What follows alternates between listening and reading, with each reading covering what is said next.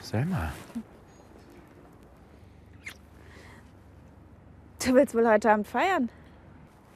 Ja, naja, Jara besteht darauf, dass Pepe, sie und ich auf unseren neuen Lebensabschnitt anstoßen. Neuen Lebensabschnitt? Naja, weil wir alle in Deutschland bleiben und ich hoffentlich bald im Jaras Laden anfange zu arbeiten. Das ist toll, Nico. Wirklich.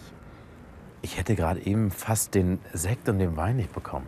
Die Verkäuferin wollte mir die Flaschen nicht verkaufen, zumindest nicht ohne Personalausweis. Hat sie dir nicht geglaubt, dass du volljährig bist? Mal ganz ehrlich, sehe ich aus wie 17?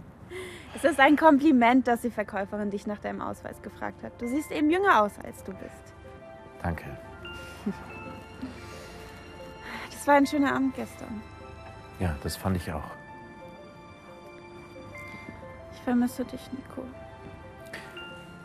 Dann treffen wir uns morgen. Nur kurz, egal wie, aber ich muss dich sehen. Hm?